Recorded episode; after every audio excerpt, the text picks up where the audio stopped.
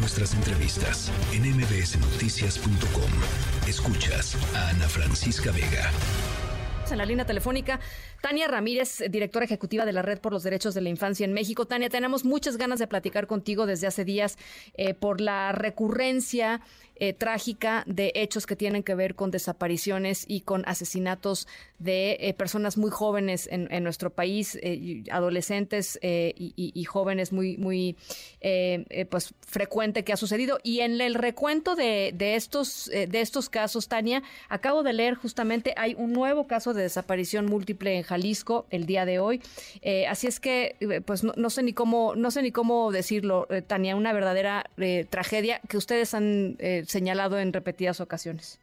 Sí, gracias Ana Francisca por el esfuerzo. Es cierto que desde el desde el 26 de septiembre, ¿no? Que es un día que en este país ya no se puede hablar fácilmente de otra cosa que no sea sobre Ayotzinapa, que por supuesto es también un caso que desde Redding nos importa, nos duele y sobre el que también exigimos verdad y justicia, eh, porque ahí también se ha dictado un poco la política de atención hacia los casos de desapariciones. Imagínense si el caso de Ayotzinapa con el GIEI, con todos los esfuerzos y las palabras que se empeñaron eh, nos deja a deber, híjole, pues ¿qué podemos esperar para los casos de, de niñez y adolescencia desaparecidas? Por supuesto lo que nos toca es seguirlo, nombrarlo y seguir alertando sobre eso, porque como dices, hoy es Jalisco, Hace unos días fueron los chicos en Zacatecas que aparecieron eh, finalmente asesinados, o sea, empieza a convertirse en la nota nuestra de cada día eh, y me parece que esta es una situación inadmisible, ¿no? En, en los últimos datos que logramos recoger en el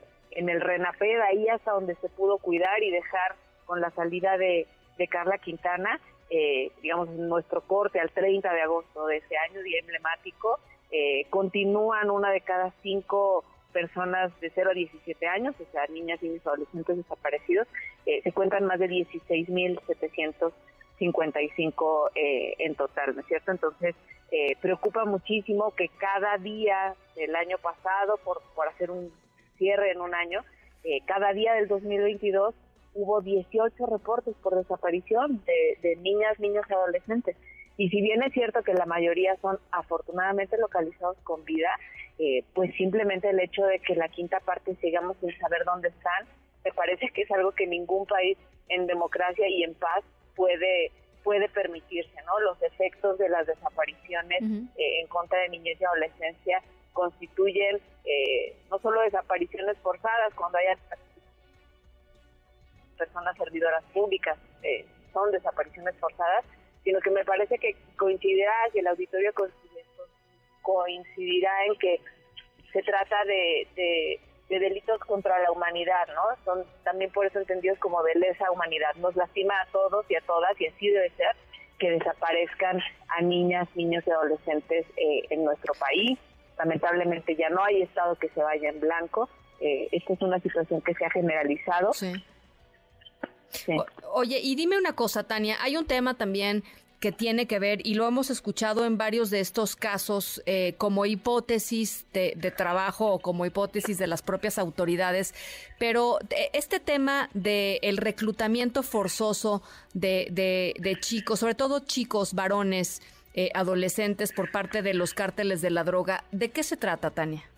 Sí, también hemos estado alertando, ¿verdad?, sobre esto y eh, bueno, quien tenga interés, eh, hay más recursos disponibles en nuestro sitio web, etcétera, pero en términos generales, de lo que se trata es de una nueva práctica criminal en donde eh, esta economía subterránea, que no solamente tiene que ver con narcotráfico, sino en general con delincuencia organizada y con, con bandas delincuenciales, utiliza y recluta a niñas, niños, adolescentes con mucha mayor recurrencia adolescentes, pero también conocemos de casos y, hemos escuchado testimonios de niñas y niños incluso desde los 10 años, por ejemplo, eh, en donde estos grupos les utilizan, les reclutan eh, para la realización de distintos tipos de tareas, muchas de ellas criminales, por supuesto, eh, y que nos preocupa enormemente que esto sea una, una situación que puede estar también como, como explicación detrás de las, eh, las desapariciones de estos jóvenes. Se trata de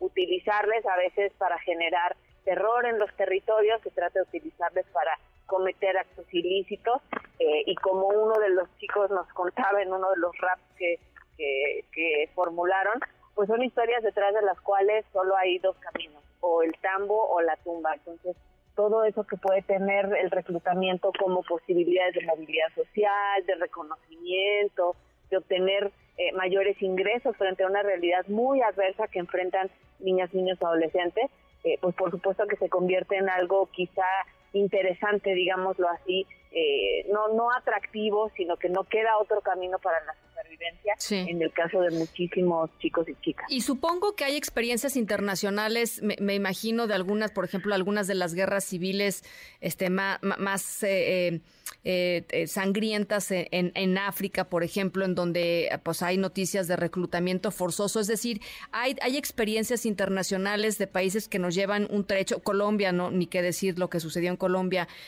hace, hace un par de décadas. Em, eh, y, supongo mejores prácticas como para enfrentarlo como Estado, ¿no? No, sé cómo está. Sí, sí, sí, por supuesto. Y creo que eh, citas muy bien el caso de Colombia porque es uno que en el tiempo y en el espacio nos queda cerca, digámoslo así. Eh, y hemos estado escuchando y trabajando también de la mano con, con expertos de, de ese país para poder entender, por un lado, qué es lo que está generando el reclutamiento, eh, y que voy a hacer una descripción de México al decirlo, es decir, entornos en donde esté generalizada la violencia, en donde haya presencia de actividad eh, ilícita y delincuencial, donde hay armas de fuego, etcétera, pues estamos describiendo muchos de nuestros. Donde hay pobreza también, donde no hay posibilidades de generar otro tipo de ingresos, otro tipo de vida. Y ojo con esto, donde no hay reconocimiento y abrazo social y pertenencia de los chicos y chicas, de manera que estos eh, grupos se convierten en aquellos que a veces son los únicos que les dan sentido de pertenencia y un abrazo social a muchos chicos y chicas. Sí hay buenas pautas en la ruta hacia cómo desvincularles, que es un poco el término con el que eh, se reconoce, y la ruta de la desvinculación también está de la mano con la ruta de la prevención. Y todo va, no vamos a decir eh, nada nuevo, al contrario, es un alivio saber que es consistente, todo va en el sentido de mejorar las condiciones de vida. No puede ser que México sea uno de los países eh, con mejores economías, una de las principales 15 en el mundo, pero con tales niveles de desigualdad, en donde niñez y adolescencia son el grupo de población más pobre, lo dice una y otra vez Coneval. Eh, no puede ser que seamos un país que no genera eh, un entorno de acceso a la justicia. Estamos hablando de que el reclutamiento hoy por hoy es un delito no tipificado que se reconoce dentro de la ley de trata, pero pareciera mucho más fácil juzgar a una adolescente que delinquió que juzgar a esa persona que le reclutó siendo niño para trabajar en este sentido. Entonces, hay mucho que hacer, pero están las cartas puestas sobre la mesa eh, y Redim junto con otras muchas organizaciones tienen trabajo y experiencia para empezar a dibujar rutas de salida ante el reclutamiento, que siempre, ojo, siempre tiene que ser entendido como forzado. No hay tal cosa como el reclutamiento voluntario, porque incluso cuando pareciera que por su propio pie entran, en realidad las condiciones de marginación y de violencia son tales que nos damos cuenta que no hay escapatoria para la vida más que No, no hay opción. O sea, o tumba o, tambo, ¿no? Pues ahí está. Bueno, ahí está. Tania, te agradezco enormemente, como siempre. Es siempre un gusto, gracias a usted. Tania Ramírez, la directora de Radim. Noticias.